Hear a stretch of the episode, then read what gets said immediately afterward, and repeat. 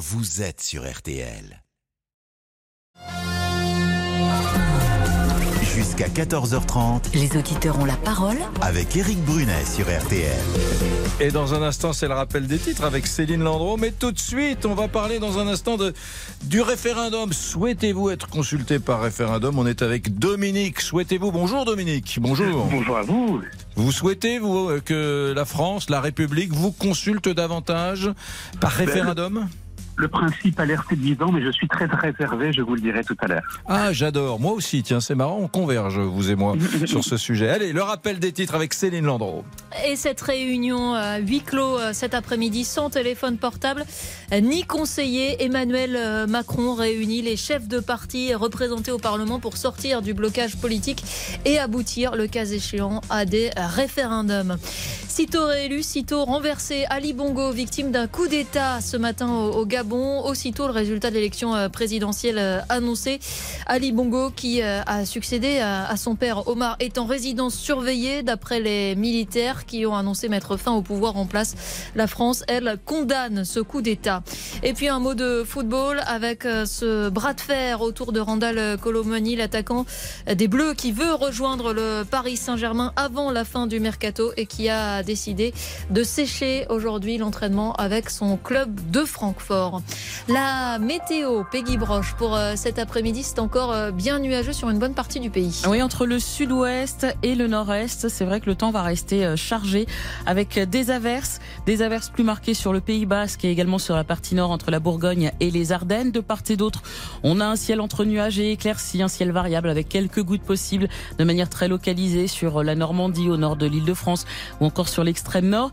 Et puis sur euh, le flanc est du pays et la Méditerranée, là un ciel variable également avec des averses possibles cet après-midi sur les Alpes-Maritimes et la Corse, voire averses orageuses en Corse. Il n'y a que sur le pourtour méditerranéen que le soleil s'impose avec toujours Mistral et Tramontane et des températures qui sont, ne sont toujours pas de saison, surtout au nord. 19 au Havre, 20 degrés à Reims, 21 à Paris comme à Rennes, 22 à Mulhouse, 23 à Cognac, 24 à Lyon et Toulouse, 27 à Marseille, 28 à Nîmes, c'est près de la Méditerranée que les températures sont de saison et jusqu'à 29 à Montpellier. Demain Demain, le temps sera gris sur une bonne partie du pays le matin, alors sauf entre l'Occitanie, la Méditerranée et les Alpes, où là le soleil va dominer, mais partout ailleurs, bien nuageux, avec même quelques averses entre la Bretagne, la Normandie, les pays de la Loire et le nord de l'Aquitaine. Et puis dans l'après-midi, euh, ces plus faibles vont gagner le nord-est, donc ce sera un temps pluvieux sur une large partie du pays. Le soleil gagnera le sud de l'Aquitaine, il va persévérer jusqu'à la Méditerranée, les Alpes et la Franche-Comté, tout ça sous des températures qui seront en légère hausse au sud, mais toujours pas au nord. Au nord, 19 à 23 degrés, 23 à 27 au sud et jusqu'à 29 près de la Méditerranée. Merci beaucoup, Peggy. Merci Céline Landreau, merci euh, Peggy Broche et, et à demain bien évidemment. 13h, 14h30 Les auditeurs ont la parole avec Eric Brunet sur RTL. Quelle joie de vous retrouver les amis. Euh, bonjour les Amaris. Bonjour Eric, bonjour à tous les auditeurs. Vous, vous êtes étonnant, vous avez une voix qui sourit. Euh, C'est un rare privilège. Oh, bah, c'est gentil ça. Mais vous avez donc. une voix qui sourit, c'est la radio, on voit pas votre visage et, on- et vous souriez tout le temps et, et- et ça s'entend à la radio, c'est dingue. Bah, vous me faites plaisir. C'est un vieux copain qui m'a dit ça, qui écoute RTL euh, tous les jours et qui m'a dit elle a une voix souriante. Mais il a, il a raison ce vieux copain. Je l'embrasse, il s'appelle Xavier. Bon, euh, les auditeurs ont la parole. On va entendre Dominique sur le référendum dans un instant parce que ça c'est un vrai sujet. Est-ce que vous souhaitez être régulièrement consulté par référendum? C'est la question RTL aujourd'hui. On va, on va y revenir dans un instant et, et je sais qu'il y a beaucoup d'appels et que tout le monde a une opinion très arrêtée sur le sujet, moi-même d'ailleurs. Mais avant, les auditeurs ont la parole. La moindre des choses, c'est les écouter, ces auditeurs qui nous ont appelés depuis hier après-midi, hier soir, ce matin. Et c'est vous qui avez la main, Lisa Marie. Oui, de nombreux messages sur le répondeur des auditeurs. Je vous rappelle que vous pouvez nous laisser des messages 24 heures sur 24, des messages audio et écrits gratuitement sur l'application RTL. Et je vous propose d'en écouter quelques-uns suite à l'émission d'hier. D'abord, un message qui nous vient des États-Unis, Eric. Un auditeur qui perfectionne son français en vous écoutant. Bonjour Monsieur Brunet, je m'appelle Alfonso. Je veux tout simplement vous souhaiter une très très bonne rentrée à vous et à toute euh, votre équipe. Euh, je vous écoute depuis le- les États-Unis. Voilà, j'ai ma petite dose de français comme ça. J'adore RTL, j'adore vos émissions. Euh, encore une fois, très très bonne rentrée. Merci de nous régaler. Au revoir. C'est super émouvant. C'est super hein. parce qu'on voit bien que c'est pas un, Ah, Français pas d'Amérique. hein. C'est un Américain qui écoute RTL au bureau avec le décalage horaire. J'adore l'idée. Elisabeth, à présent, qui réagit aux craintes évoquées autour de la sécurité des Jeux Olympiques et Paralympiques 2024. À Paris, on l'écoute. Bonjour, c'est Elisabeth. Concernant le renfort de l'armée pour les JO de Paris, on prévoit un scénario alarmiste, mais j'espère qu'il n'en sera rien. En tout cas, j'ai prévenu ma fille réserviste dans l'armée de ne pas faire de projet pour les prochaines vacances d'été au cas où. Et si cela doit se faire, ben espérons au moins qu'elle ait une formation car ça ne s'improvise pas. C'est dingue. D'ailleurs, hier, mesdames, messieurs, si vous n'étiez pas là, la ministre des Sports était euh, une auditrice un peu particulière. Elle a eu la parole dans notre émission. Elle a répondu à Eddy, un auditeur, qui disait faudrait peut-être que l'armée intervienne. Et la ministre des Sports, en direct, dans les auditeurs à la parole, a dit mais je n'exclus pas. Euh, à l'été 19 2024, pardon, de solliciter l'armée pour des opérations de maintien de l'ordre pendant les JO. C'était un sacré scopinet, ça, quand même. hein. Et justement, Eric, vous parlez d'Eddie. Eh bien, il y a un auditeur qui a tenu à réagir à ses propos. Alors, non pas à propos euh, des, des Jeux Olympiques, mais euh, des propos qu'il a tenus envers euh, le garde des Sceaux. Euh, il a un message pour vous d'ailleurs. On l'écoute. Bonjour, je suis Paul de Toulouse. Je tenais à dire que je suis vraiment choqué par les propos de votre auditeur qui a insulté monsieur le ministre Dupont-Moretti. C'est irrespectueux possible et je ne tolère pas ça. Monsieur Brunet, euh, je tenais à dire qu'il faut savoir reprendre les gens dans ces moments-là. Merci, à bientôt. Mais il a raison, lui, hein. mais il a parfaitement raison. Vous savez ce qui se passe que, que putain, un casque. Et dans ce casque, pendant l'émission de radio, parfois on me dit attention, la pub est dans une minute. Et euh, Damien m'a parlé à ce moment-là. Et je n'ai pas entendu que Eddy, cet auditeur, avait été irrespectueux avec un ministre de la République. Eh bien, euh, il a bien fait de me reprendre, Paul, là, à l'instant. Il faut être très vigilant. Et, et c'est une bonne leçon pour moi. Merci. Et puis, continuez de nous laisser euh, des messages sur l'application. On les écoute tous. Les auditeurs ont la parole.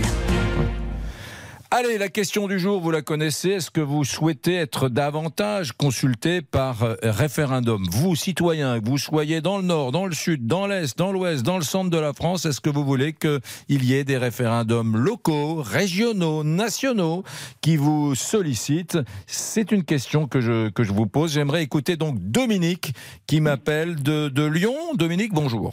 Oui, tout à fait. Rebonjour, Eric. Vous faites quoi dans la vie? Je suis avocat. Ah, qu'en pense euh, Maître Dominique alors? Merci, c'est trop, c'est trop. Dites-moi, je, moi, j'en pense que je suis très dubitatif parce que je suis un peu échaudé. Je suis d'une génération qui a connu un référendum euh, au début des années 2000. C'était sur la Constitution européenne. On a voté non. Et suite à cela, eh ben, on a quand même fait la Constitution européenne en changeant de virgule. Hmm. Donc vous voyez, donc je pense que, euh, dire, c'est un peu un miroir aux alouettes. On nous fait croire qu'on nous demande notre avis, et puis finalement on en tient compte ou pas. Donc vous voyez, c'est un peu ça. Et puis, euh, j'allais dire, il y a des sujets qu'on ne mettra jamais sur la table. Vous voyez, Euh, heureusement d'ailleurs, parce que si on avait passé au référendum euh, la- l'abolition de la, la peine de mort, ben, on aurait toujours la peine de mort, par exemple. Donc vous voyez, des sujets comme ça, ou des sujets sur l'immigration qui sont très très sensibles, on risquerait d'avoir euh, vraiment un déchirement euh, de la, la population. Moi, je trouve, Donc- Dominique, je, je- vous avez, euh, c'est votre opinion, hein, je, je trouve que par-dessus le marché, il faut tenir compte de la psychologie nationale des, des peuples. Grosso modo, on sait qu'il y a des peuples qui ont une certaine maturité démocratique. Je, je vais être méchant avec les Français, hein, mais tant pis, allons-y. Hein. Euh, les, les Suisses ont une grande euh, maturité démocratique, les Français, euh, pas vraiment. Je, je- moi, je me souviens, il y a quelques années, en Suisse, euh, on, il y avait une votation, comme on dit, pour euh, une semaine de congés supplémentaires. Eh bien, les, les Suisses ont voté contre. Vous imaginez la même question posée en France, mais on dirait oui, une semaine supplémentaire, on est pour. Deux semaines supplémentaires, on est pour. Un mois supplémentaire, oui, de congés par an, on est pour. Six mois supplémentaires de congés par an, de congés payés, ouais, ouais, on est pour. Enfin, je veux dire, on n'est pas les mêmes que les Suisses. De la même façon. Les Suisses ont eu euh, une votation, euh, il me semble, à un moment donné de leur histoire, sur euh, eu la nécessité, pour je ne sais plus quelle mission de l'État, d'augmenter les impôts. Ils ont voté pour une augmentation des impôts. Imaginez les Français, non. Donc, tout ça pour dire que euh, s'il y avait des référendums, ça, on irait toujours en France au plus facile, quoi. Vous, avez parfaitement raison. C'est un peu, c'est un peu populiste quelque part. Et puis les Français aussi ont une habitude, c'est du vote sanction. C'est-à-dire qu'au-delà de la question qui leur sera posée, on dira bah tiens c'est euh, le, pouvoir en, en place qui, qui, organise ce référendum. J'ai voté contre parce que je suis contre Macron par exemple. Donc on a aussi cette, cette pratique que n'ont pas les Suisses notamment. Ils savent très bien qu'une question, on répond à la question qui nous est posée et on ne fait pas de politique euh, en se servant de cette question. Oui. En même temps, je, pense toujours aux Suisses. Souvenez-vous, il y avait les Suisses qui avaient voté contre les, minarets. Vous vous souvenez Il y avait une, une votation euh, ben, pour ou contre euh, le fait d'ériger des, mosquées, j'imagine, ou des, minarets. Bon, mhm.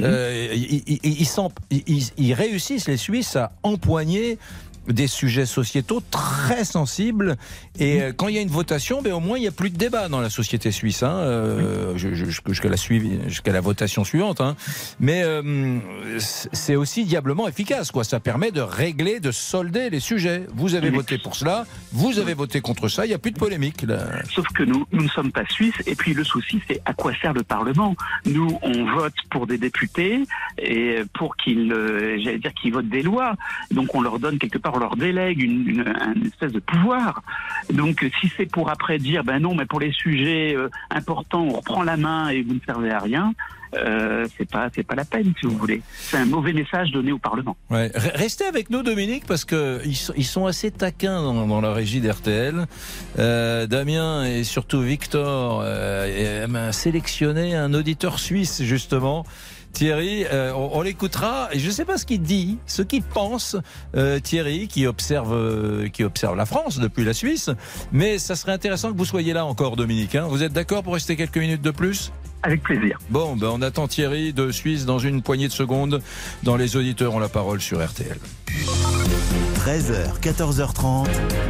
Les auditeurs ont la parole avec Eric Brunet sur RTL. Les auditeurs ont la parole avec Éric Brunet sur RTL. Bon, les amis, vous savez qu'Emmanuel Macron reçoit euh, les présidents et chefs de partis politiques aujourd'hui pour euh, lancer son initiative politique d'ampleur. Elisa Marie, on, va, on va parler de référendum, hein, c'est ça. Hein. de, de, ils, ont même inventé un mot, le préférendum. Alors j'adore quand nos politiques inventent des mots. le préférendum, c'est-à-dire qu'il y aurait plusieurs, euh, il y aurait plus, il y aurait pas oui ou non, il y aurait sept, huit possibilités, puis on dirait celle-là oui, celle-là non. Plusieurs référendums, non, plusieurs questions à poser. Le préférendum. Ça s'appelle la novlangue, ça. C'est la novlangue. C'est des gens qui inventent des mots, euh, un jargon. Euh. Bon, alors, est-ce que vous avez envie d'être régulièrement consulté par référendum? Thierry est suisse. Il est en ce moment en France, mais il est suisse, Thierry. Bonjour, Thierry. Bonjour, euh, bonjour Eric. Euh, D'abord, je suis très content que vous ayez repris la place de Pascal Pro parce que vous avez la politesse et la gentillesse d'écouter les gens sans les couper sans arrêt et donner votre propre avis pour les contrer. Donc mm. déjà, c'est très bien. Bon, on dit pas de mal, on dit euh, pas de mal, on dit pas de mal. Non, on dit pas de mal, mais on a le droit de dire ce qu'on pense puisque les auditeurs ont la parole. Donc, je voulais expliquer qu'en Suisse, effectivement, est-ce que vous croyez, vous avez vu des grèves en Suisse, vous avez vu des manifs en Suisse, vous avez vu des choses comme ça, vous ne les voyez pas. Pour quelle raison? Parce que nous avons justement les scrutins fédéraux, cantonaux et communaux.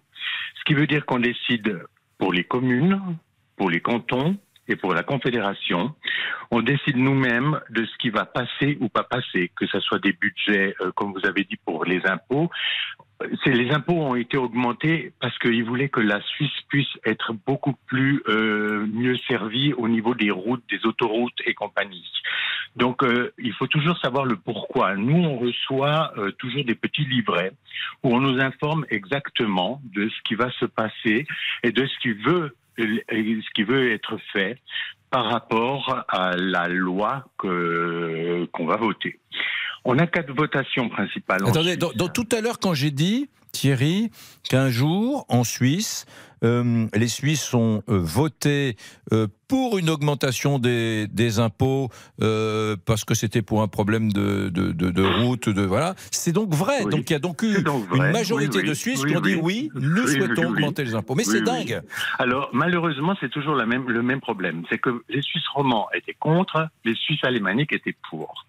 On a toujours ce problème qui s'appelle le Röstigraben chez nous. C'est la, la, frontière entre la Suisse alémanique et la Suisse romande. La Suisse alémanique se sent toujours supérieure à la Suisse romande et la Suisse romande est toujours un peu écrasée. Donc ça a été un peu changé maintenant. Ils prennent les mêmes proportions de vote par rapport au canton maintenant. Donc, il y a déjà un petit peu de progrès à ce niveau-là. C'était peut-être la seule chose qui pêchait un peu. Parce vous que voulez dire, vous voulez dire que les Suisses euh, euh, Les francophones, on va dire, francophones, On est euh, en sont- minorité. sont un peu comme les, les Français. Quand il y a, par exemple, il faut augmenter les impôts pour les routes, pour la propreté, eux, ils sont plutôt contre, alors que les Alémaniques sont plutôt pour. C'est ce que vous dites? Oui, bon, c'est ce que je veux dire, mais bon, la Suisse en général a été pour. Par exemple, euh, au jour d'aujourd'hui, vous savez que nous, on n'a pas des problèmes pour les problèmes de retraite. Euh, c'est 65 ans pour tout le monde. Ça vient d'être voté aussi pour les femmes. Les femmes pouvaient partir plus tôt. C'est terminé maintenant. C'est 65 ans, c'est 65 ans. Com- Euh, combien de, de- un Suisse, un Suisse euh, euh, classique normal, combien connaît-il dans une année de référendums entre les référendums locaux de je sais pas de canton et les procédures Alors, référendaires plus nationales? Alors il y en a, il y en a quatre euh, nationaux euh, fédéraux. Hmm. Nous c'est pas national, Ouais, c'est fédéral, ouais. Donc euh, on est une confédération. Donc euh, il y a quatre principaux en Suisse. Mmh. Euh, vous êtes obligé d'aller voter dans certains cantons jusqu'à l'âge de 65 ans. Sinon vous recevez une amende euh, symbolique de 3 francs, de 6 francs, puisqu'en Suisse on est encore en francs, on n'est pas en euros, Mmh. puisque nous on a la chance, comme disait euh, votre auditeur avocat tout à l'heure, nous on n'a pas on n'a pas voulu être dans l'Europe et on n'y est pas. Mmh. Donc c'est bien la preuve qu'on fait. euh, Donc, un Suisse normal. je, vous pose cette question parce qu'on ne connaît pas très bien, nous, la, la- la vie institutionnelle de la Suisse. Donc, un, un Suisse normal, Thierry, il a euh, quatre ou cinq référendums euh, par an. Par an, plus non. Après, il y a, il y a les votations cantonales qui peuvent être tous les deux ou trois mois, et les communales qui peuvent être tous les mois. vous, vous avez ça dans vos, vous avez ça dans vos mairies. Donc, un Suisse normal, donc un. Suisse classique, il peut, il peut peut avoir dans l'année, tous les mois, une voter- votation. Oui, il peut voter pour la modernisation d'un hôpital, la construction d'une école, le budget de la culture, le budget de la police. euh, C'est des votations qui J'adore. Attendez, attendez, Thierry, ne bougez pas, je vous mets sur pause. Dominique, maître Dominique, avocat à Lyon, auditeur qui a la parole et qui, lui, est plutôt contre euh, le référendum en, en- en France. Qu'est-ce que ça vous inspire, ce que dit Thierry? J'aimerais vous Mais entendre. suis, je suis vraiment dubitatif parce que euh, dire, c'est intransposable en France. Est-ce que vous vous imaginez avoir un vote tous les mois ou tous les deux mois euh, pour un hôpital, pour ceci, pour cela, pour autre chose? Donc euh, effectivement, surtout Oui, que mais nous, ce- nous avons énormément de... pas- c'est- mais c'est pas un vote comme vous le dites, c'est un vote communal. Ça veut dire c'est des communes. Donc euh, Ah, nous, on on n'est pas grand comme Lyon. Vous voyez Oui, mais Thierry, Thierry, Quand- quand un Français, Genève, un Français, il dirait, attendez, euh, moi je veux un CHU dans ma commune, je veux un super hôpital euh, dans ma commune de, de 3000 habitants, je veux, euh, je veux, Oui, il dirait nous, toujours oui, je veux, commune- je veux une autoroute pour aller au travail tous les matins. J'exagère ce un qu'on peu, appelle mais. commune, c'est comme vous avez des banlieues chez vous. Vous avez Villeurbanne à Lyon, vous avez. euh, ça- Nous, nous, on a des petits bleds. C'est comme vous avez Saint-Florent-des-Bois. en Vendée, Oui, mais Thierry, Thierry, avez, euh, Thierry, Thierry. Nous, c'est par canton. Ouais, Thierry, Thierry, ma question, ma question, c'est pas celle-là. Ma question, c'est celle de la responsabilité individuelle des citoyens et comparer les Suisses et les Français. Il me semble, mais peut-être que je suis discourtois avec les Français quand je dis ça, mais il me semble que nous, Français, on dirait toujours, bah, un hôpital dans notre commune, ah bah oui, on en veut un, et puis on veut aussi une autoroute euh, pour dans notre commune, puis on veut aussi un, un périph dans notre commune de 300 habitants, puis parce que Oui, euh, mais les, les, les- Français. on les fait par courrier. Ouais. Non, mais la question, c'est que, comment, Mais nous, comment on n'est pas raisonnable, on n'est pas comme les Suisses. Ben voilà, c'est ça la, la question que je pose. Exactement. Eric, vous avez tout à fait Non, mais raison. vous savez, ce qui m'amuse aussi énormément, c'est que vous- tout le monde est contre ce, ce pauvre Macron. Moi, je l'appelle comme ça parce que euh, nous, on a de la chance. C'est toutes les années qu'on a euh, le changement du président de Ah oui. la Confédération. Donc, euh, si on n'en est pas content, on peut le changer, on peut revoter pour lui. Si par hasard, pendant l'année, il vote une loi qui nous plaît pas, il nous suffit de faire une pétition de 50 000 signatures, on peut faire revoter la loi. Donc euh, c'est peut-être pour cette raison que nous on est beaucoup plus serein, beaucoup plus tranquille, et qu'on se rend compte qu'effectivement, sans, sans, sans apport de, de, de l'aide de, de, tout un chacun, on va pas progresser non plus. C'est pas Ouais. comme ça qu'on va pouvoir se Mais payer nos moi, pas moi, je, je continue à penser, Thierry. Je continue à penser, mon cher Thierry, qu'il y a chez les Suisses, les Suisses ne sont pas parfaits, hein, je ne suis pas en train de, de m'a- m'agenouiller devant la fédération, la confédération Ah non, suisse, mais, parfait, mais, mais je trouve qu'il y a chez vous une maturité démocratique qui, qui me bluffe, qui est admirable. Euh, mais ce n'est qu'un avis. Dominique, vous restez Mais avec vous nous. savez qu'il y a, il y a Thierry, une Thierry, chose qui est Thierry. magnifique. Thierry, Euh, non, Thierry. la- la- le dernier petit mot parce que les Non, gens non, c'est pas je vous garde, c'est pas le dernier petit mot. Je vous garde. Non, non, non, vous savez quoi, je fais une petite page de réclame. Restez, soyez de sympas de, rester tous les deux. Et on écoutera un, un chef d'entreprise qui est du côté de Chartres, euh, qui, qui nous appelle sur RTL au 3210. Euh, à tout de suite. Les auditeurs ont la parole jusqu'à 14h30 sur RTL. Éric Brunet. Éric Brunet, Les auditeurs ont la parole sur RTL. Les amis, il est 13h23, vous écoutez RTL, c'est les auditeurs ont la parole. Alors là, jusqu'à présent, c'est un sans faute. hein. Bon, Lisa Marie, vous avez des bonnes nouvelles pour ceux qui nous écoutent et celles qui nous écoutent? Et oui, pour les fans de rugby, à gagner ce soir dans RTL Bonsoir, deux places pour la Coupe du Monde pour le match Irlande-Écosse qui aura lieu le 7 octobre à Paris. Donc tous les auditeurs qui nous appellent au 3210, eh ils sont présélectionnés et ils peuvent passer dans l'émission ce soir et remporter ces places. dans RTL, bonsoir. C'est un nouveau rendez-vous qui cartonne, les amis. Euh, écoutez, si vous n'avez pas encore écouté. À partir de 18h.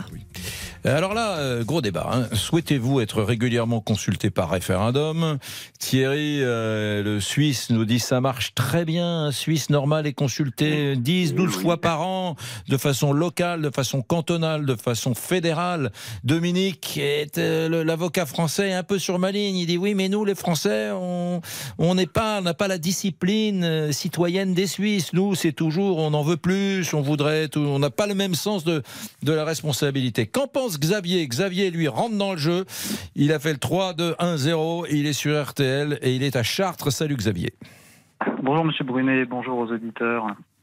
Eh bien, tout d'abord, merci à RTL de me redonner la parole après euh, deux ans euh, de quasi-interdiction de passer sur cette antenne. Allons bon.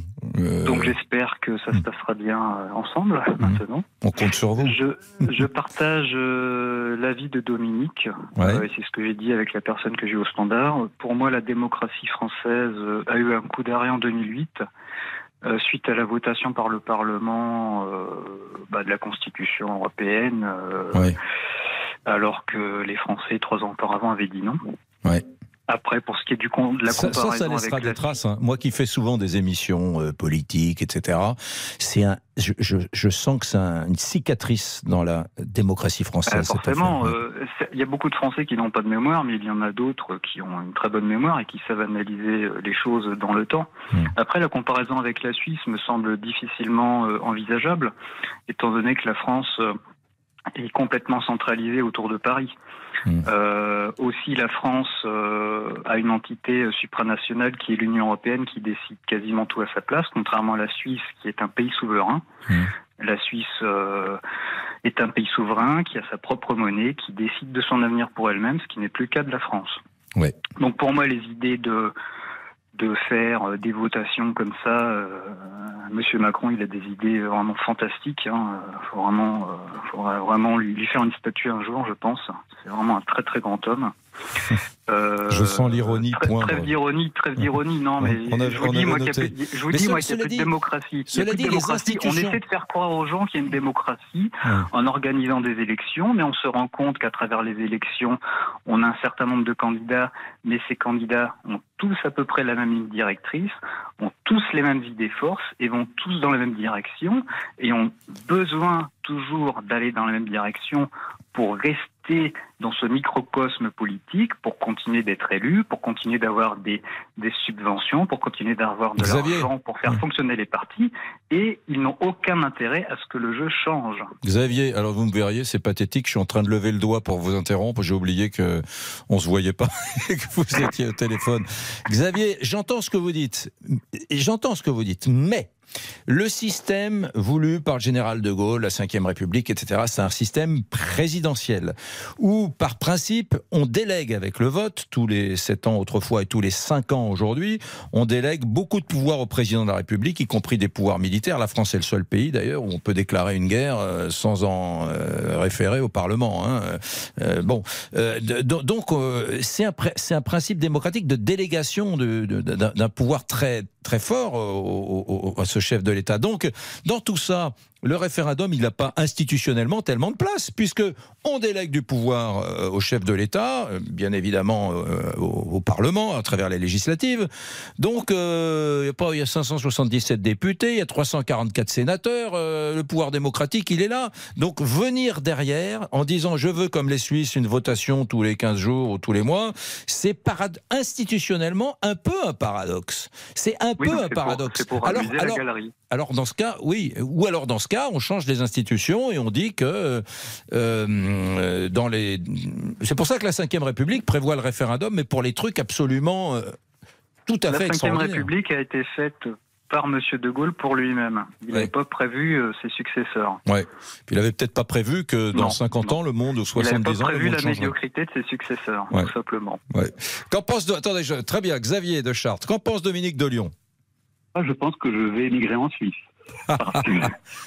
Pourquoi vous dites ça, Ça a l'air de correspondre tout à fait à, l'esprit que je, je, notais, effectivement, de la démocratie, du fait d'être relativement euh, raisonnable, responsable, etc.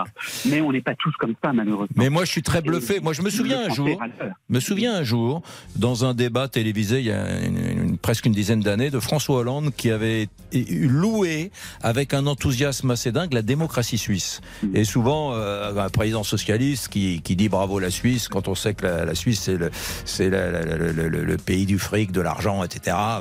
Euh, et, en fait, j'avais été étonné, mais, Hollande n'était pas du tout ironique. Euh, il était très sérieux et il, avait loué la grande maturité démocratique du peuple suisse et il avait bien raison. Voilà ce qu'il faut retenir de cette affaire, de cette demi-heure qu'on vient de passer ensemble, les amis, c'est que les Suisses, ils, ont un peu d'avance sur nous sur la question euh, démocratique. Voilà.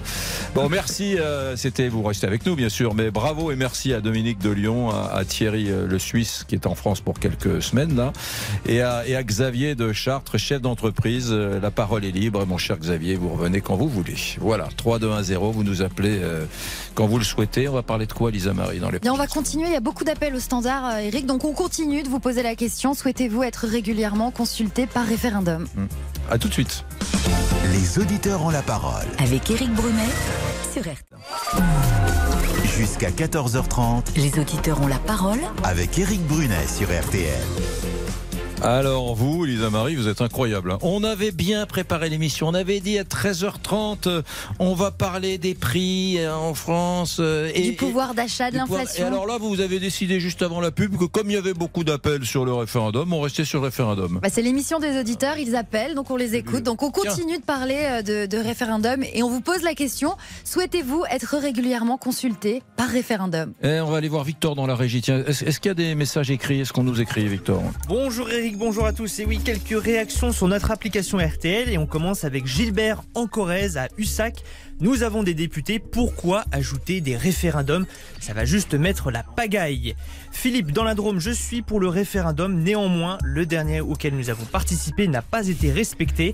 Et on termine avec... encore, encore la cicatrice. Hein. Ah bah encore la cicatrice, elle va nous hanter longtemps, cette affaire du référendum sur Maastricht. Et on termine avec Patricia dans le Gard. Je suis contre le référendum, car en France, avec les oppositions que l'on a, eh bien, elles ont toujours les yeux rivés sur les prochaines élections et ça finit toujours donc par un vote pour ou contre celui qui a posé la question. Ça c'est vrai, ça c'est tellement vrai, bien sûr.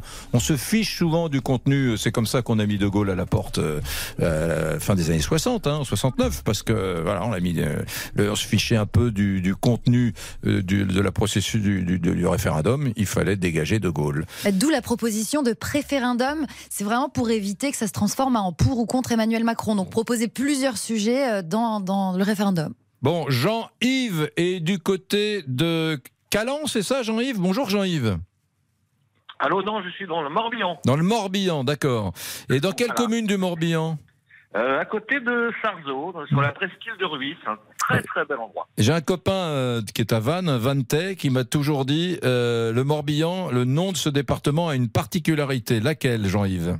Bah, ça s'appelle le Morbihan, ça veut dire la petite mer. En breton, et justement la particularité, il m'a dit c'est le seul département français qui n'est pas un nom français, puisque c'est un, c'est un mot breton, euh, Morbihan. Voilà. Exactement, Bihan, ça veut dire petit en breton. Voilà, Morbihan. Bon, Jean-Yves, euh, vous allez bien, mon cher Jean-Yves? Écoutez, très bien, il fait très beau, donc euh, je suis très heureux de vous entendre. Merci Jean-Yves. Est-ce que vous souhaitez être davantage consulté par référendum, vous, le citoyen Jean-Yves du Morbihan? Écoutez, clairement, non. Voilà. Ah, pourquoi? Clairement non, parce que en fait, euh, pour deux raisons. D'abord, le, le- le principe des, des référendums, c'est toujours du pour ou contre. Et en France, malheureusement, vous savez, les Français, ils aiment bien la dispute. Euh, ils aiment bien se mobiliser contre. Ils aiment pas trop se mobiliser pour. Donc, dans le principe du référendum, euh, on aura toujours les contre qui vont être beaucoup plus mobilisés que les pour. Donc Mmh. ça va déséquilibrer sans doute la réponse. Le deuxième élément, c'est que euh, on a en France un système qui s'appelle des élections. Euh, donc a priori, on, on élit des, des- des- représentants. Euh, et ces élections, le problème par rapport à la Suisse, tout à l'heure j'entendais euh, l'auditeur suisse, il parlait des référendums, ils sont obligatoires. En France, les élections ne sont pas obligatoires. Donc si on veut donner la parole aux, aux- aux Français, si on veut qu'ils s'expriment, peut-être si on veut avoir un- un- une représentation beaucoup plus massive, peut-être faut-il rendre à ce moment-là les élections obligatoires. Et puis troisièmement, le référendum, pour moi, c'est un petit peu une, une escroquerie démocratique parce que, vous savez, euh, en fonction de la question qui va être posée et des questions qui vont être posées et la formulation des questions. Parce que euh, on sait bien que dans un sondage, la manière dont on formule la question, on a déjà une idée de la réponse qu'on peut avoir. Oui. Et là, avec ce référendum, j'ai un petit peu peur avec ces référendums ou ces préférendums, peu importe comme vous le dites, cette novlangue un petit peu ridicule, euh, on va avoir certainement des questions un petit peu alambiquées qui fait qu'on ne saura pas exactement vraiment pourquoi on va... on Bien sûr. Et de toute façon, Jean-Yves, c'est l'éternel. Si, si vous vous posez la question, faut-il ou pas des référendums plus fréquents en France, posez-vous la question. Si un jour il y a la question, euh, euh, souhaitez-vous avoir euh, quatre mois de congés payés euh, à partir de 2025 Voilà. Et posez-vous la Voilà. question que répondront les Français? Ben, voilà. Exactement. Ils répondront savez, pas la en- même chose que les Suisses. Voilà. Je me rappelle, en, je me rappelle en 1981 sur la question de la peine de mort. Si on avait fait un sondage, un référendum sur la peine de mort, on aurait toujours la peine de mort. Hmm. Donc, Et je crois qu'en quoi je crois qu'en 2023 aussi. hein. Et voilà. Et je crois que, en fait, la, la vraie question, c'est quelle est la responsabilité du politique et le pouvoir du politique. Et le politique a un pouvoir, il a une responsabilité. Euh, je, je voyais Gabriel Attal cette semaine sur l'histoire de la Baïa. Si on avait fait un référendum sur la Baïa, je ne sais pas ce que ça aurait donné. Mais en tout cas, Gabriel Attal, il a pris une décision politique. Euh, voilà, il a, il a pris ses risques. C'est l'objectif du politique, c'est son, c'est son métier quelque part, c'est de prendre Ouais. des risques et d'aller dans une certaine direction. Je suis Voilà. d'accord. Et on a des, des institutions qui sont là. Enfin, ou, ou alors, on, on a quand même 577 députés. Je veux pas faire d'anti-parlementarisme à trois balles ou du poujadisme, c'est pas du tout mon sujet, mais on a quand même pra- pratiquement 1000, 1000 euh, parlementaires avec les 344 euh, sénateurs. Donc, ils sont là pour légiférer, pour construire des, des projets, pour euh, les lois. Donc, euh, bon. Incitons les gens à aller voter. Et puis, comme vous le disiez tout à l'heure, moi, demain, je vais faire un référendum pour le SMIC à 2500 euros. Je vous assure, je vais avoir 100% de réponses positives. Et euh, qu'est-ce que je fais avec Voilà, c'est- ça un petit peu le sujet. Euh, on, on a des, des- des responsables politiques qui sont là pour, pour prendre leurs responsabilités, euh, aux citoyens aussi. Après, je dirais entre, entre guillemets d'être raisonnable. Quand la majorité a été a décidé, quelle que soit la majorité d'ailleurs, a, a décidé de prendre telle décision, a, a- a pris tel engagement politique, a pris telle loi, etc. C'est la démocratie. C'est marrant parce que euh, je, je- je- euh, je vous ferai remarquer quand même, ma douce euh, Elisa Marie, que sur la base de ce qu'on a entendu aujourd'hui, les auditeurs ont la parole, on est un peu à contresens dans les auditeurs aujourd'hui euh, de la tendance générale de la question RTL. La question RTL, c'est euh, souhaitez-vous être régulièrement consulté par référendum? Et vous êtes à 68% à répondre oui. Bah oui, mais nous on n'était pas 68% Non, à c'est dire vrai. oui là. Avec les on auditeurs. était à une majorité de, de dubitatifs. Bon, on dirait c'est pas un sondage, les auditeurs ont la parole, c'est l'expression d'une opinion. Mais c'est intéressant de, voir que c'est des opinions très fortes de gens qui sont dubitatifs sur, euh, sur la consultation par référendum. Bon, les amis, c'était. Jean-Yves, vous en voulez toujours plus, vous, toujours plus.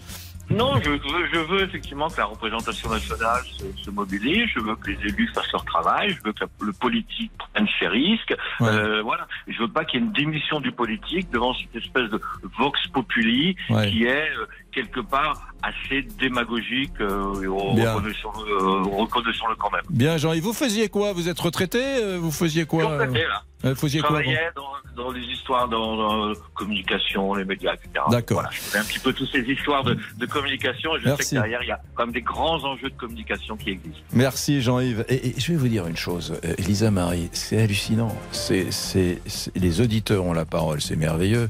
Mais derrière, on a des auditeurs qui nous apprennent des choses. On a, on a quand même du niveau. Hein. Ah, les gens vrai. qui font le 3-2-1-0 ont du niveau. C'est pas, euh, c'est pas écouter un tel et un tel pour le plaisir de passer la parole aux gens à la radio. C'est qu'ils nous apprennent, ils vous apprennent à tous des choses. On peut être d'accord ou pas d'accord, hein, c'est le but de la vie et de cette émission. Mais, mais en tout cas, c'est très nourrissant, rafraîchissant et surtout enrichissant de vous écouter. Voilà, allez, on va passer au sujet suivant, Elisa Marie. On va parler du pouvoir d'achat, de l'inflation, les prix alimentaires qui n'ont que peu baissé ces derniers mois. On avait le président du groupement Les Mousquetaires qui était invité à RTL ce matin. On l'écoutera et on vous écoutera aussi que comment vous faites euh, face à la hausse des prix. Euh, voilà, quand vous faites les cours, je pense Ouais. que vous l'avez remarqué. Avec une grande question pour moi sur le plan intellectuel, les amis. La vraie question sur les prix alimentaires et l'intervention de l'État, c'est est-ce que c'est le job de l'État de dire non, non, mais attendez, on va fixer le prix de la, du kilo de tomates. Hein. C'est euh, la, la carotte, ça sera tant. Hein. Si vous achetez des chaises pour mettre des chaises dans la cuisine autour de la table, c'est tant. Euh, euh, bon. Ça, c'est une vraie question. Moi, je n'en ai pas quand même en Union soviétique. Hein. Mais euh, bon, je vous écoute sur le sujet. Hein. À tout de suite. Jusqu'à 14h30.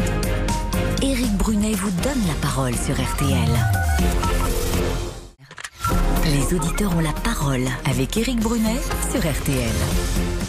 Les auditeurs ont la parole et ça commence sérieusement à appeler sur le 3-2-1-0. Euh, J'ai j'ai trouvé tout à l'heure, Lisa Marie, à 13h quand on a pris la parole, on fait écouter le répondeur, il n'y avait pas de, de assez d'auditeurs. Il faut pas il faut pas qu'on se censure. Euh, ce, ce répondeur, c'est la voix des auditeurs, c'est la partie la plus noble de cette émission. Donc dès demain à 13h, on envoie la sauce. Pardon de parler trivialement comme ça, mais il faut qu'on écoute les auditeurs. Ça Et pour, et pour les- nous laisser un message, on peut le rappeler peut-être, ça se passe sur l'application RTL, c'est gratuit. Une fois que vous êtes sur la page d'accueil de l'application, vous descendez juste en dessous du direct et c'est là, vous cliquez et vous pouvez à la fois écrire mais surtout nous laisser des messages vocaux qu'on puisse les écouter demain. Bon, et on a Victor qui est dans la régie qui nous donne les, messages que, que nous recevons par, écrit d'ailleurs. Bon, euh, pourquoi est-ce que nous parlons des prix alimentaires qui d'ailleurs n'ont pas tellement baissé ces derniers mois, Lisa Marie? Eh bien parce que vous avez peut-être fait vos courses récemment et l'addition elle reste euh, salée, douloureuse quand on passe à la caisse. Quelques mois après la, la promesse du gouvernement d'une baisse visible des prix, eh bien on le sent pas trop à, à la rentrée et les distributeurs et industriels sont convoqués à Bercy en ce moment même pour trouver des solutions. Ce matin, le président du groupement Les Mousquetaires, Thierry Cotillard, était l'invité de RTL au micro d'Amandine Bégaud. Vous me disiez le septembre vert, c'est mort. Ouais. Et alors vous, vous dites pas d'amélioration avant? Mars. Pas d'amélioration avant Ah mars. non, parce qu'en fait, alors, il y aura des baisses, c'est-à-dire que on constate en ce moment plus de baisses de matières premières que de hausse. Pour la marque nationale, c'est un autre débat, puisque, et c'est tout l'objet de la réunion à Bercy, la loi n'oblige pas l'industriel à revenir renégocier. Donc, les industriels, les grandes marques ne jouent pas le jeu. Certaines ont joué le jeu, et puis d'autres ne le font pas. Intéressant, très intéressant. Euh, la, la- question, bien évidemment, euh, c'est ces prix alimentaires. Comment faire pour les baisser? Est-ce que tout repose sur la grande distribution? Euh, euh, Comment être euh, comment être coercitif? Arnould nous appelle. Il a fait le 3-2-1-0. Il est à Strasbourg. Bon, bonjour, mon cher Arnould. Merci Eric Brunet, bonjour Alisa Marie. Bonjour. Écoutez, moi je suis un peu comme vous euh, dans votre préambule. Je pense que c'est pas à l'État euh, de gérer les prix qu'il y a en magasin. Que l'État, à la rigueur, donne une direction ou euh, demande aux industriels euh, et à la grande distribution de se réunir, pourquoi pas, mais c'est pas à l'État de définir les prix. Euh, je pense qu'il faut laisser le marché marcher comme il doit fonctionner. Et véritablement si les, produits de marque nationale se vendent de moins en moins, eh bien les sociétés qui vendent ces marques nationales, à un moment donné, d'eux-mêmes baisseront peut-être leur prix pour retrouver des parts de marché euh, raisonnables. Hmm. Je trouve que c'est un petit peu de la politique politicienne. En tout cas, je trouve que c'est un Le- peu le- de la part de Arnaud, Le. Arnaud, Arnaud, si vous, pré- si vous- si je vous coupe la parole, mais mais je vous rends le micro dans une seconde. Si vous permettez, euh, c'est terrible, mais moi j'ai plutôt foi dans l'économie de marché, et le- même si elle est imparfaite, l'économie de marché, le capitalisme. et tout. Mais euh, le, le meilleur allié du consommateur, c'est quand même la concurrence, non? Bien sûr. Mais je, je suis d'accord. Et en ce moment, il y a une concurrence entre les produits de marques distributeurs, les premiers prix, et les marques nationales. Les marques nationales souffrent peut-être aujourd'hui d'une baisse de consommation parce qu'ils sont peut-être trop chers. Les sociétés XY, quand ils verront que leurs parts de marché vont baisser, vont trouver les solutions pour reprendre ces parts de marché. Donc il faut laisser le marché agir. Et je pense pas que ça soit une bonne chose. Je, je pense que c'est plus de la part du Bruno Le Maire, c'est montrer un petit peu que le politique s'occupe un petit peu des prix euh, dans les magasins, mais je pense pas qu'il y aura des résultats phénoménaux. Mais, mais cela dit, cela dit, euh, ce que vous dites est juste, mais il y, a un- bémol. Enfin, il y a, je dirais pas il y a un bémol, mais il y a un véritable petit drame, une véritable petite tragédie française. C'est que fabriquer une tomate en France, euh, moi j'ai une épouse qui, qui est dans la lunette, fabriquer une lunette made in France, fabriquer n'importe quoi made in France, ça sera toujours plus cher. Je parle même pas des Chinois. Je parle même pas des Chinois. hein. Ce sera toujours plus cher que, que en Italie, qu'en Allemagne, qu'en Angleterre, tout, tout simplement parce que le, le- la France est le pays où il y a le plus gros différentiel du monde entre un salaire net et un salaire brut. C'est-à-dire que la, la main d'œuvre va toujours coûter beau- beaucoup plus cher chez nous. Donc on est condamné à avoir dans nos magasins des produits français qui seront toujours plus chers que les produits qu'on fait venir, je ne sais où, euh, d'Espagne ou les, les primeurs qu'on fait venir de je ne sais pas où, non? Vous avez, tout à fait raison. Le, le- problème principal, c'est les charges euh, qui sont énormes en France et qui permettent pas aux entreprises d'être compétitives sur certains euh, certains marchés, bien sûr. Ah, mais, mais écoutez, c'est pour ça qu'on on, est fort dans quel domaine en France? On est fort dans le luxe, en tout cas mondialement, on est fort dans dans tous les domaines. Alors soit le luxe ou, euh, euh, ou les, les vêtements de luxe, etc. Mais parce que c'est l'image de la France. Et, parce que, la- parce que question, et parce que la question du prix est moins chère, c'est-à-dire que euh, sûr, quand on, vous quand vendez du on- rêve. ouais, vous vendez du Vous vendez rêve, du rêve. et que ce soit 120 ou 140 euros, c'est pas très grave puisque vous vendez du rêve. Mais en revanche, euh, sur des primeurs, même sur une voiture, euh, sur une Clio, sur etc. Là, vous devez être au centime près parce qu'il y a un système un marché concurrentiel. Et là, euh, la France est pas bonne. Donc, euh, ça, ça sert à rien que l'État agite les bras et que Bruno Le Maire agite les bras en disant il faut qu'on fasse baisser. euh, euh, à Oui, partir du et- moment où, où les charges, n'est-ce pas Bien sûr, et je voudrais ajouter quelque chose parce que je, je- pense qu'il faut mettre au même niveau la grande distribution et, et- et les entreprises qui vendent des produits à la grande distribution. Moi, j'ai eu la chance de travailler dans ce, dans ce milieu pendant quelques années et je sais très bien comment ça fonctionne. La grande distribution est responsable de l'augmentation des prix chaque année depuis des dizaines d'années du fait de leur marge arrière. Chaque année, il y a des négociations où les grandes, les grandes surfaces demandaient des accords de plus en plus importants. Qu'est-ce que c'est qu'une marge arrière? La marge arrière, c'est tout simplement euh, quand, un, quand une entreprise veut vendre un produit chez Edouard Leclerc, par exemple, il doit payer la présence du produit. Je, je- je vais un peu Ah, on achète, on, on achète euh, les yaourts, mais derrière l'entreprise qui fait les yaourts doit, doit elle est presque doit raquettée. C'est du racket. Elle. Ah Mais- oui. mais bien sûr. Elle doit donner le- de l'argent pour dire bah, c'est chouette pour moi d'être présent chez Leclerc. Exactement. Et, c'est même un système, un système absurde dans, dans le commerce. Normalement, quand on est dans le commerce, on achète un produit 100, on le vend 110, on a gagné 10. Mais en grande distribution, globalement, on achète un produit 100, on le vend 100, et parce qu'on l'a, on, l'a distribué dans son magasin, on en récupère 20 ou 30% en marge arrière. Et chaque année, comme on devait augmenter les marges arrière euh, pour pouvoir être présent dans, dans la grande dans la grande distribution, eh ben qu'est-ce que faisait l'entreprise qui vendait les produits? Eh ben elle augmentait son tarif pour récupérer ce qu'elle donnait à la grande distribution. Et chaque année, il y avait des augmentations de prix qui étaient liées à l'amélioration des marges arrière de la grande distribution. Donc ce n'est pas une faute que des Passionnant. fournisseurs. passionnant. euh, qui... Mais oui, c'est Non mais je suis très heureux parce que moi j'apprends j'apprends ça. Je savais euh, bon euh, mais ça j'apprends ça, j'apprends le que c'est quelque chose de systématique quoi.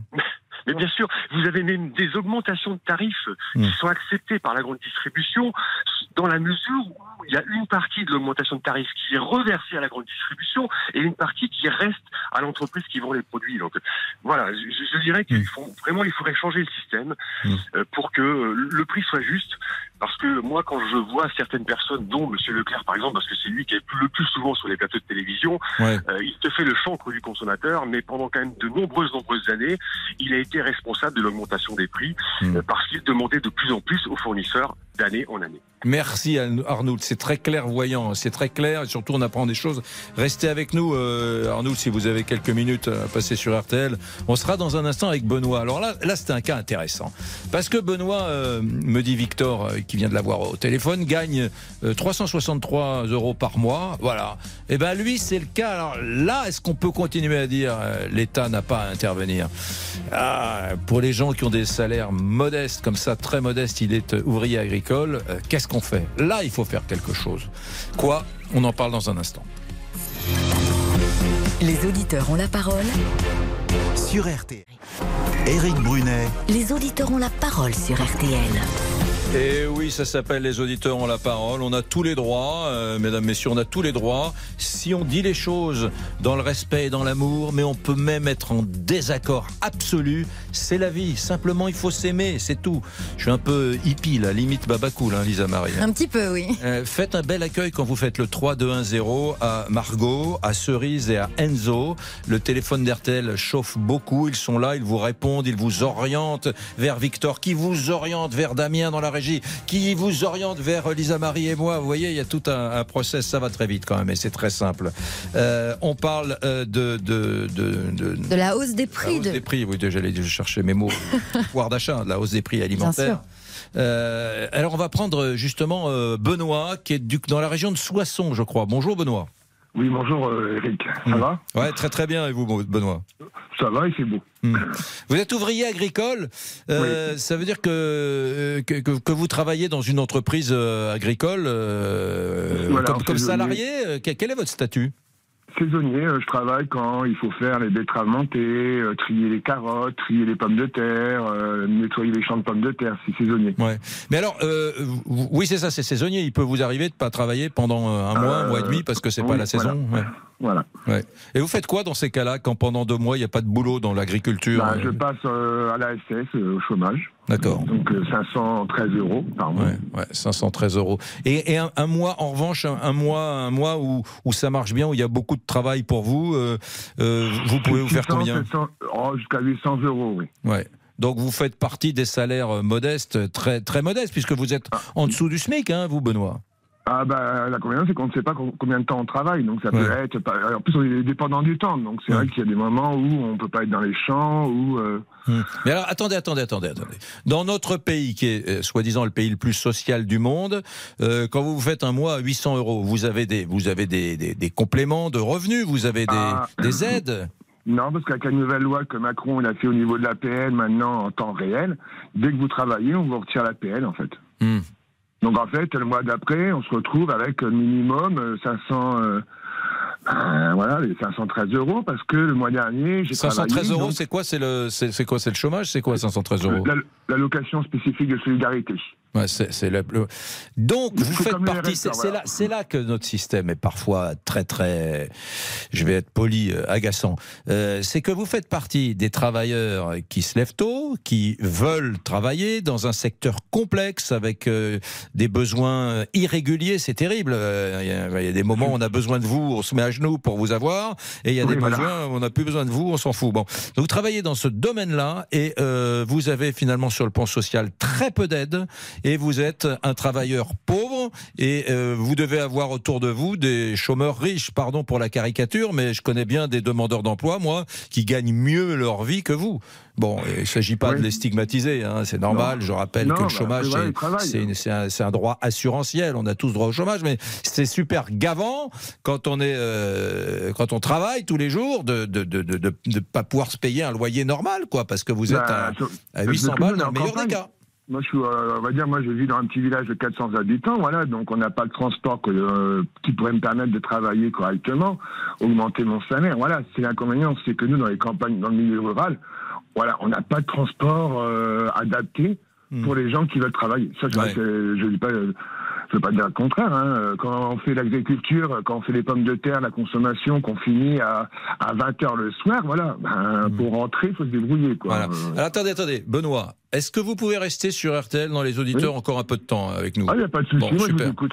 Bon, ben génial, parce que votre cas, il est exemplaire. Il faut qu'on en parle euh, avec vous d'abord, c'est-à-dire, euh, voilà, qu'est-ce qu'on va faire pour euh, quand les prix euh, alimentaires ne baissent pas?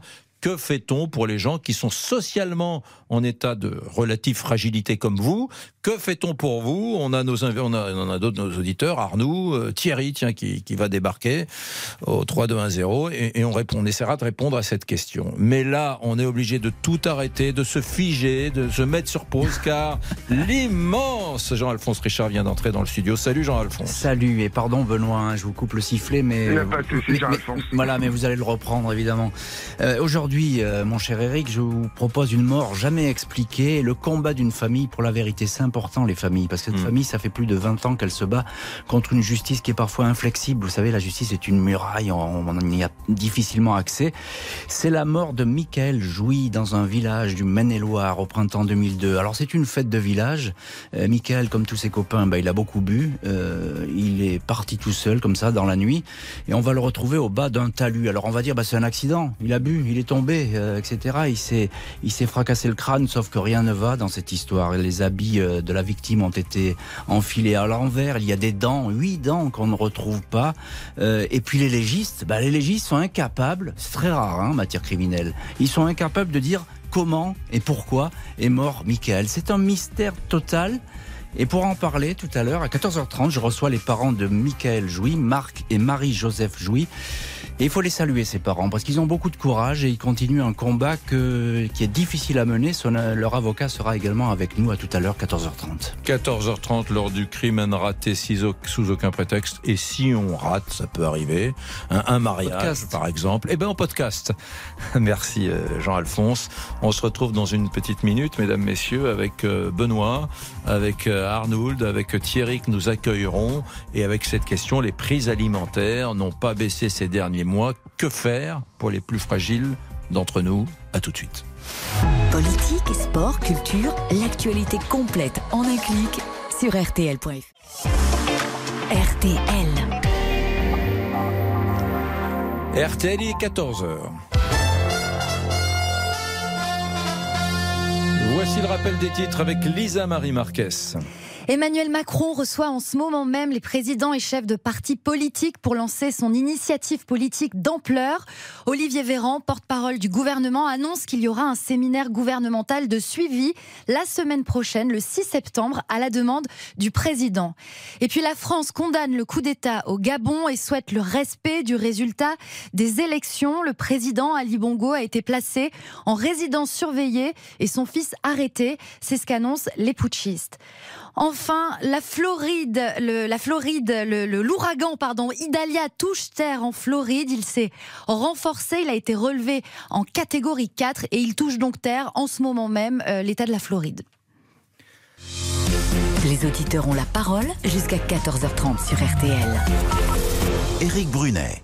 Bon, les amis, que va-t-il se passer dans les prochaines minutes? On ira en Grèce pour euh, l'auditeur du, bout du monde. En Grèce où il y a des gros incendies d'ailleurs. Je poserai la question euh, euh, à cet auditeur. Et puis, nous parlerons de, ce tropisme, de cette habitude française. 2h13 par jour à table en moyenne. On est les champions du monde. Il y a 200 pays dans le monde. C'est nous les meilleurs sur ce registre. hein. C'est assez amusant. Mais tout de suite, les prix alimentaires, que faire pour aider les plus modestes d'entre nous? On a entendu euh, Thierry, là, euh, euh, pardon, Benoît, pardon, qui est ouvrier agricole, qui gagne 563 par mois, 63 euros. et c'est vrai qu'on se dit, c'est tellement épouvantable de, se nourrir quand on a des, revenus aussi modestes. Lui, il se lève, il va bosser, et, il y arrive très difficilement, bien sûr. Qu'en pense, pense Thierry? Tiens, Thierry nous rejoint. Il est en Bretagne, je crois. Bonjour Thierry. Oui, bonjour. Euh, Bien sûr que c'est abominable d'entendre ça, 530 euros par mois, ou même 800 euros par mois quand ils bossent le plus. C'est... euh, Comment peut-on vivre à l'heure actuelle avec, euh, avec, avec si peu d'argent? Je me, le- je me le demande. Ou autrement, je ne sais pas comment il faut faire. Alors, euh, pour revenir au pouvoir d'achat, bien sûr, euh, comment vous avez eu la réponse, c'est ce que je disais à votre collaboratrice tout à l'heure. Quand vous êtes producteur et quand vous, voulez travailler avec les grandes surfaces, ils vous disent, nous, c'est 20-30% de marge. Donc, vous faites votre prix et de toute façon, si vous dépassez le prix qui est convenu, vous pourrez, euh, vous serez dans l'obligation de nous rendre ces 20-30%. Depuis qu'on a perdu les petites et moyennes, euh, moyennes surfaces pour arriver aux grandes surfaces et aux hyper surfaces, on a centralisé les achats et centraliser les achats nous a fait perdre beaucoup de métiers de production. C'est ce que je voulais dire. Hmm. Mais cela dit, euh, j'entends, mais de toute façon, la production française, je vais dire un truc qui va agacer beaucoup de gens, mais elle est, elle est par définition toujours plus chère. Alors, si on, Bah, si on bien se sûr. sent, si on se sent sur les prix, euh, euh, il faudrait, il faudrait Euh, tout un importer, salaire- je sais pas, un- du sud de l'Espagne ou du Maroc, mais en même temps, en même temps, euh, les écolos et les gens qui aiment bien les produits bio ou en tout cas euh, sains et plutôt moins chimiques disent ah oui mais en France on est plus respectueux quand même en matière de production euh, de, de- de- des- des Mais vous écosystèmes. savez que 70, so- 70% du stock venant des grandes surfaces vient de l'étranger. Ouais. Sauf que comment ils, ils font venir euh, les fruits et les légumes, par exemple, je prends le, le cas des fruits et les légumes d'Espagne, de Portugal, ils les transforment en France, dans le sud de la France, ils les mettent euh, du plastique dans des cartons et c'est made in France. Ouais, euh. C'est- du- ça, dans toute l'industrie, c'est ça aussi. hein. On fait une petite opération de rien du tout, on importe le produit, on fait une petite opération Donc, le made- de le- le made in manutention France, et on met Par made contre, on- France. par contre, quand vous euh, tout à l'heure, quand vous entendiez un Suisse dire que mais c'est un modèle économique qui est, qui est superbe, on devrait prendre, on devrait être un, un élève de ça. Euh, donner la parole au peuple. À la place que, comme je vous disais, euh, à l'heure aujourd'hui, moi je trouve qu'on est dans une dictature. On n'est on, on n'est plus dans une démocratie. On, on a un président qui peut euh, arrêter la vie économique. Hmm. Oui, mais on a un président qui peut faire la guerre. Oui, mais Thierry, président- oui, c'est vrai, c'est vrai. Thierry, oui, quand vous dites qu'il peut faire la guerre, c'est la seule démocratie occidentale, en tout cas européenne, la Bien France, sûr. où on- il peut faire la guerre sans en référer au Parlement. Oui, mais Thierry, je, Sans- je sans je pas- on, on hein. parlera de Sans- Macron quand vous voudrez. On parlera de Macron quand vous voudrez, mais là, c'est pas Ah. le sujet, parce qu'au fond, si aujourd'hui il y avait quelqu'un d'autre à la place de Macron, droite, gauche, centre, ce serait la même chose. C'est le- le- la question, elle est institutionnelle. Faut-il, que faut-il pour que Alors, Benoît alors c'est la cinquième République qu'il faut abandonner pour aller Peut-être. vers autre chose. Peut-être que faut-il pour que euh, Ce Benoît, modèle- ouvrier agricole qui gagne ce modèle que faut-il pour, que- pour que Benoît qui gagne 800 euros par mois, ouvrier agricole du côté de Soissons, que faut-il pour que euh, il puisse se nourrir décemment?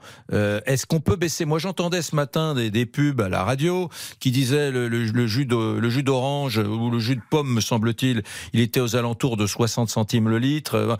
Donc, donc- donc, je veux dire, les- dans les hypermarchés, il y a quand même une offre qui permet de, de bouffer y compris aux plus modestes quand même, non Euh, Vous, je- je- vous- vous avez pris le code d'un groupe tout à l'heure en le citant. Oui. En 2022, C'était un exemple, euh, hein. le ki- c'est un exemple. En 2022, le kilo de pâtes, je je veux dire une bêtise, euh, était 2 euros moins cher qu'il est cette année. Ah. Ouais. Bah oui, bah ça, ça c'est un, c'est un- c'est 2022, c'était il y a un an. Voilà, c'était un an. Tout a augmenté.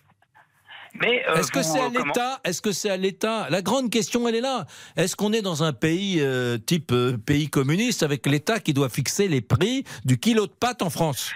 Non, alors là, euh, c'est si vous laissez déjà, euh, comment je trouve qu'ils ont le monopole de la décision, si vous laissez euh, l'État fixer un prix, on est dans une dictature totale. Hmm. On n'aura plus le droit de réfléchir, on n'aura plus le droit d'agir. donc qui est le meilleur ami de, de Benoît pour qu'il puisse bouffer à la fin du mois? C'est Euh, quoi? C'est la concurrence? C'est la grande déjà que- distribution? dé- Déjà que la France ne re- redistribue pas de l'argent à droite à gauche, que le social, Hmm. la redistribution sociale soit moins importante.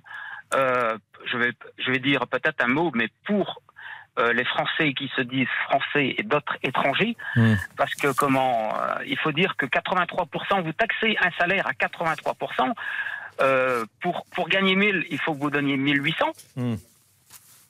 De ces, de ces 800, alors qu'est-ce qu'on fait? Où va l'argent? Bah, le- la protection sociale, euh, vous en faites. Alors là, euh, la, la- Ah bah, la, protection sociale, il y a- il y a- la protection sociale, il y a de moins en moins. Ouais, je sais bien, mais enfin. Au, fur et à mesure, les médicaments sont moins remboursés. Mhm. Au fur et à mesure, euh, ce qu'on vous dit, c'est qu'il faut que vous preniez des cotisations privées pour pouvoir vous faire rembourser.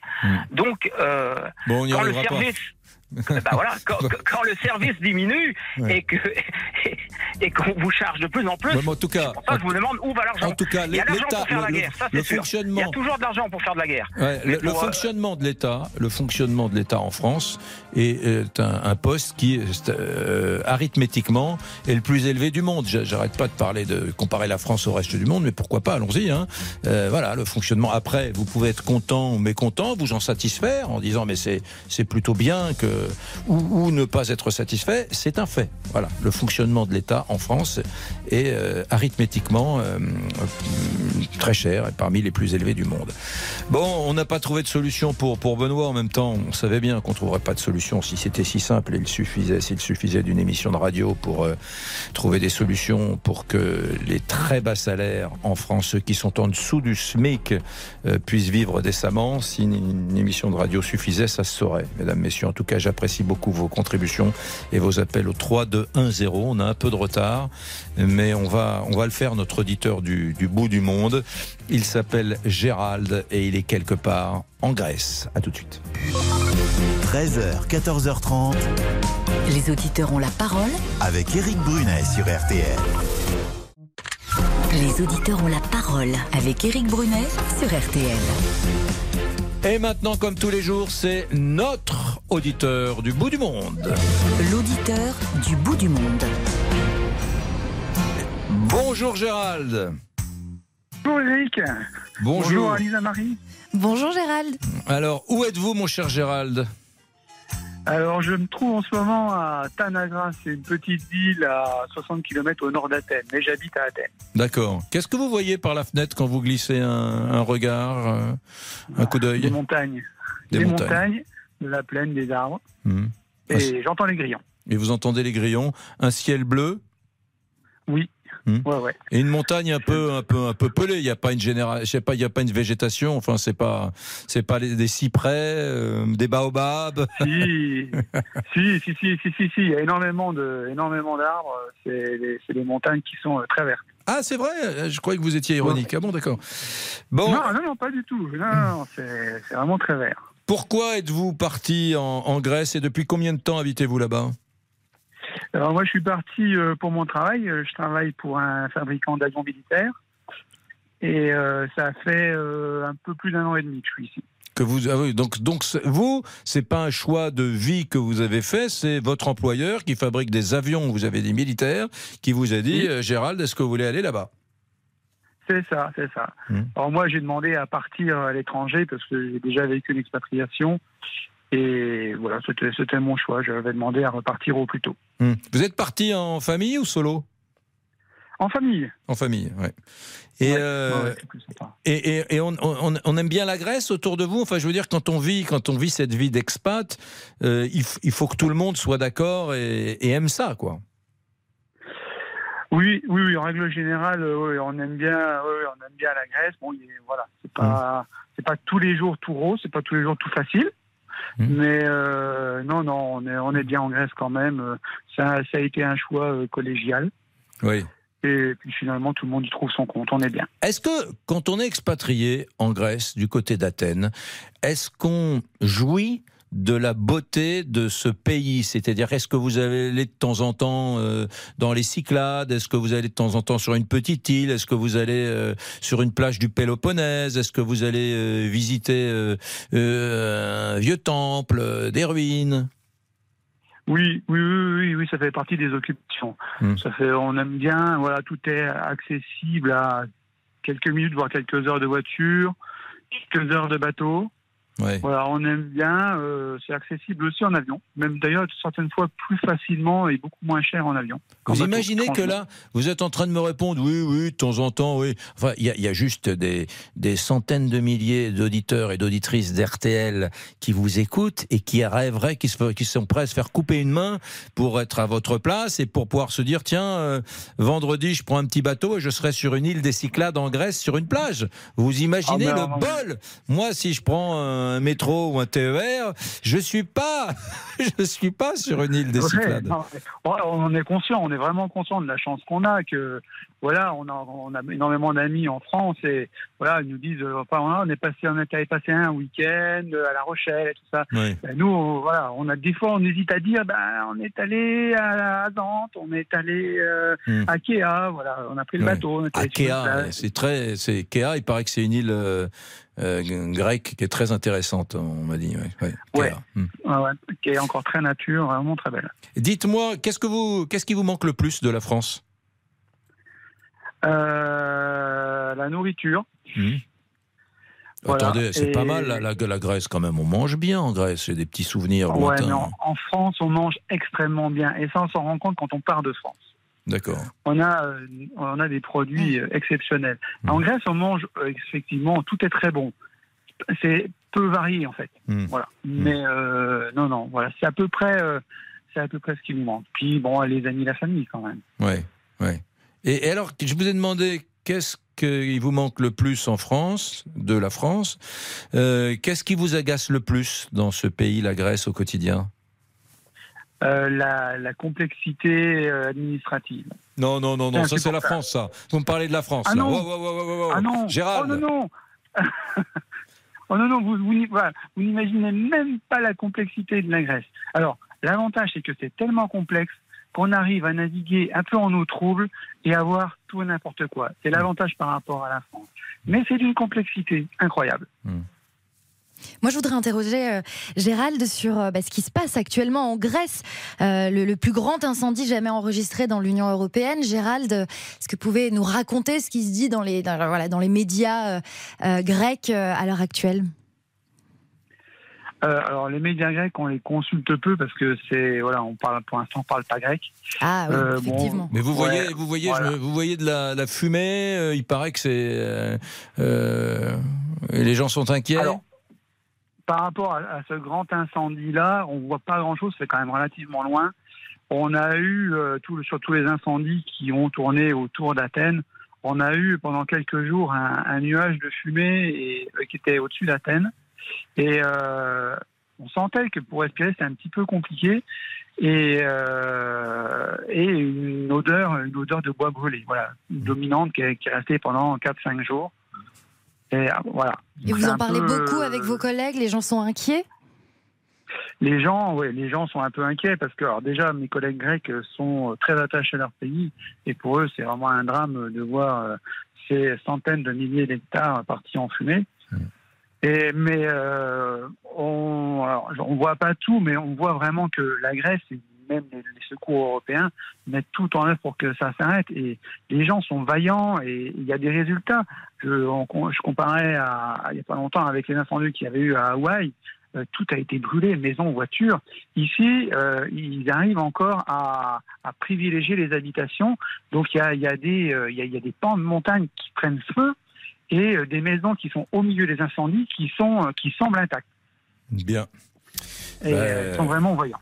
Je, je- je- je- souhaite vraiment pour les Grecs, pour vous et pour tous ceux qui, qui vivent là-bas, et pour, l'Europe entière et pour le monde tout entier, que, que ça s'arrête. Parce que des sites, c'est centaines de milliers d'hectares. Un hectare, c'est 100 mètres sur 100 mètres. C'est 10 000 mètres carrés. Vous imaginez ce que c'est des centaines de milliers d'hectares. Merci, Gérald, euh, qui est parti, euh, expat, hein, qui est parti en, en Grèce avec Oui. euh, toute sa famille et qui vit des heures heureuses dans, cette, euh, dans, dans ce pays du sud de l'Europe. Merci beaucoup. Merci Gérald. Mon cher Gérald, et dans un instant, on va parler d'un truc assez sidérant. On est champion du monde, mesdames, messieurs. Nous sommes champions du monde, nous Français, de la durée quotidienne à table. 2h13. Vous passez vraiment 2h13 à table tous les jours? À tout de suite. Les auditeurs ont la parole jusqu'à 14h30 sur RTL. Les auditeurs ont la parole avec Éric Brunet sur RTL. Le canard à la rouennaise, le rôti de sanglier au velours, au velours. Au velours, velours. Ah oui, le rôti de sanglier au velours. Le lapin à la cabriole, oh la cabriole. J'ai reconnu ça, j'ai reconnu euh, Louis de Funès et ça doit être le grand restaurant, c'est le grand C'est ça, c'est le grand restaurant. Film mythique sur la, la, la bouffe. Bon, pourquoi est-ce qu'on parle euh, nourriture alors? Parce qu'Éric, nous sommes champions du monde, champions du temps passé à table avec 2 heures et 13 minutes chaque jour pour le déjeuner et le dîner. Alors je précise que l'apéritif est comptabilisé euh, dans le chiffre total, mais c'est une vraie spécificité française. Et ce chiffre, il nous vient d'une étude qui a été réalisée par l'OCDE. On va à Nantes avec Françoise qui a fait le 3-2-1-0. Bonjour Françoise. Oui, bonjour. Je, faut- je, je, je Non. riais. Je riais en, en attendant, en entendant le, euh, le grand restaurant. Ah oui, c'est chouette, quel film mythique. Non mais moi, je fais partie des gens qui euh, qui seront toujours team euh, Louis de Funès. hein. Louis de Funès, et je veux bien regarder la Grande Vadrouille pour la 100 627e fois et le grand, et le grand restaurant aussi. Françoise, Fra- question. Euh, est-ce qu'il faut avoir, euh, bon, honte, c'est excessif, mais est-ce qu'il faut considérer que c'est 2h13 à table en moyenne par Français par jour, c'est excessif et qu'il faudrait corriger ça, etc. Bon, 2h13, c'est peut-être un petit peu énorme par jour, sachant que. Enfin, moi, je suis en retraite.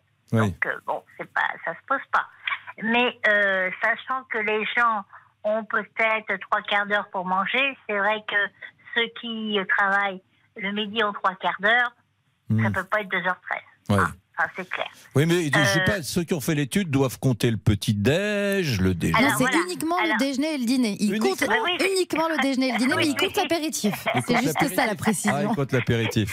Non, mais c'est c'est, pour il compte ça. le dimanche ou il travaille sur les 7 jours quand Bah, c'est une moyenne sur la Une moyenne. semaine, oui, bien sûr. Oh là là, Ah oui. 2h13. Non, parce que alors, le, le dimanche, ceux qui travaillent, il est vrai qu'ils peuvent aller au-delà de 2h13.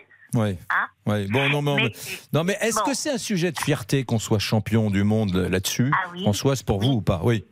Ah oui, Ah oui. oui. Parce que il faut apprendre à déguster les plats. Comme je disais à votre collègue d'avant, Mhm. j'ai dit les gens maintenant ils mangent que micro-ondes. Allez hop, je mets au micro-ondes, je mets au micro-ondes. Hein, alors c'est même pas de la bouffe. Ouais. c'est, c'est pas de la nourriture. Hein. Mhm. C'est euh, une pizza au micro-ondes. Moi je vois, j'habite une résidence, vraiment une belle résidence. Hmm. Dans quel coin à Nantes Orvaux. Ah, Orvaux, je, je connais bien Nantes. ouais. Donc, euh, moi, je vois des, comme dit un ami, un restaurateur, dit, euh, il y a toujours les, les nuls en cuisine. Hmm. Et il parle de qui? Il parle de ceux qui. Il parle de qui?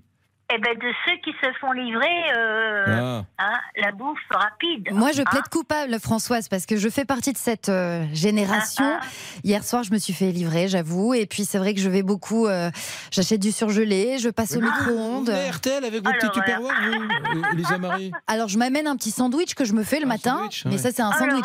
Vous le faites, oui. Je le fais le matin.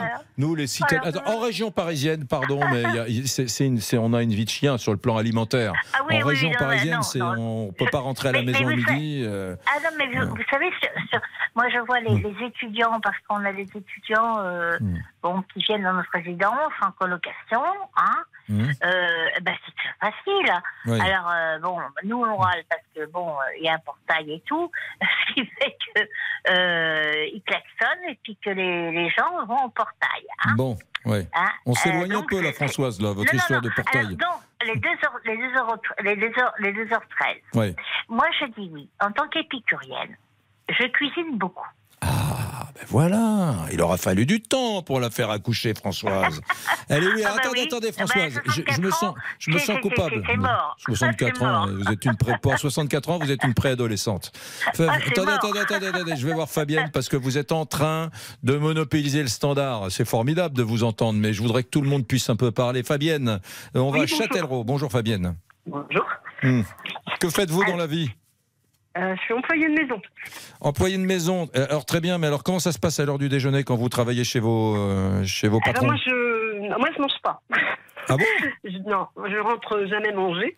Euh, je rentre jamais manger. Je fais des fois trois pâtons dans la journée, mais bah, d'abord, j'ai pas le temps. parce que je, je fais un périmètre assez large autour de, de la ville. Et puis, et puis bah voilà, j'ai pas le temps. J'ai Hmm. pas le temps. Et puis voilà. Donc euh, moi, c'est sûr que. Alors attendez, ça veut dire vous euh, partez de chez vous à Châtellerault, vous partez de chez vous, vous faites un bon petit déjeuner, Voilà, oui, c'est ça. voilà, à à 8h30, 9h avant Euh, je, fais- moi, je prends mon petit déjeuner à 6h30. Ah oui, 7h. euh, donc c'est la France qui se lève Bah tôt, oui. voilà. Oui, voilà. Et, et donc, et donc vous re- repassez, enfin vous passez à table le soir à la maison. Oui, voilà. Ouais, ça. vous êtes affamé là, non? Bah, non, non, non. C'est une habitude que j'ai pris parce que j'avais pas le temps. Donc euh, voilà. Et puis. euh, Qu'est-ce que vous faites le, ma- est, le euh, matin? On va pas faire de la, la diététique, mais vous faites, vous faites de la vraie tartine quoi le matin. Vous faites un truc qui vous tient au Euh, ventre quand même. Oui, oui, oui, avec un peu de jambon blanc, un peu de. Voilà, moi je mange très bien le matin. Voilà, mange Hmm. Mais alors, très, vous vous n'avez pas de souvenir, vous, Fabienne, quand on dit que les Français passent 2h13 à table, de, de je sais pas, le week-end, le dimanche, en famille, etc. Vous vous, vous êtes pas dans cette tradition où on, Ah, on bah, s'installe à table? ben, si, si, on, aussi, quand on a des, des, des- mes sœurs, des choses comme ça, si, on s'installe à table quand on fait un truc de famille. Hmm. Mais autrement, euh, non, moi, en plus, je, vis- je suis seule, donc c'est vrai que le week-end, euh, ben, euh, moi, je suis toute seule, je mange un truc euh, comme ça. euh, debout, Fabienne, non euh. mais c'est qui ces mecs qui font des sondages? 2h13 à table par Français en moyenne. Ah oui, Donc il y, a y Françoise qui me dit ça jamais euh, c'est beaucoup. Non, Pourtant je suis retraité. Il y a Fabienne qui me dit non, je peux pas. Euh, on va prendre Didier, tiens une minute, qui est à Chartres. Euh, Didier, bonjour Didier. Bonjour Eric. Euh, bah, écoutez, moi je pense qu'aujourd'hui, euh, les sondeurs, ils ont dû calculer auprès des restaurateurs parce que je vais vous dire pourquoi. Quand vous allez au restaurant, vous êtes sûr de passer une heure. Ouais, bah Vous êtes oui. sûr Oui, bah oui, oui, bon, oui, moi, minimum. quand je suis quand je suis à la maison, je passe une demi-heure, trois quarts d'heure maximum. Hmm. Et vous avez les entreprises, et les entreprises, ils ont une demi-heure pour le personnel à manger ou trois quarts d'heure maximum, Hmm. maximum. Ouais. Bon, aujourd'hui, vous savez, la restauration a vachement changé. Tout a changé. Vous avez des fast-food, vous avez tout ça.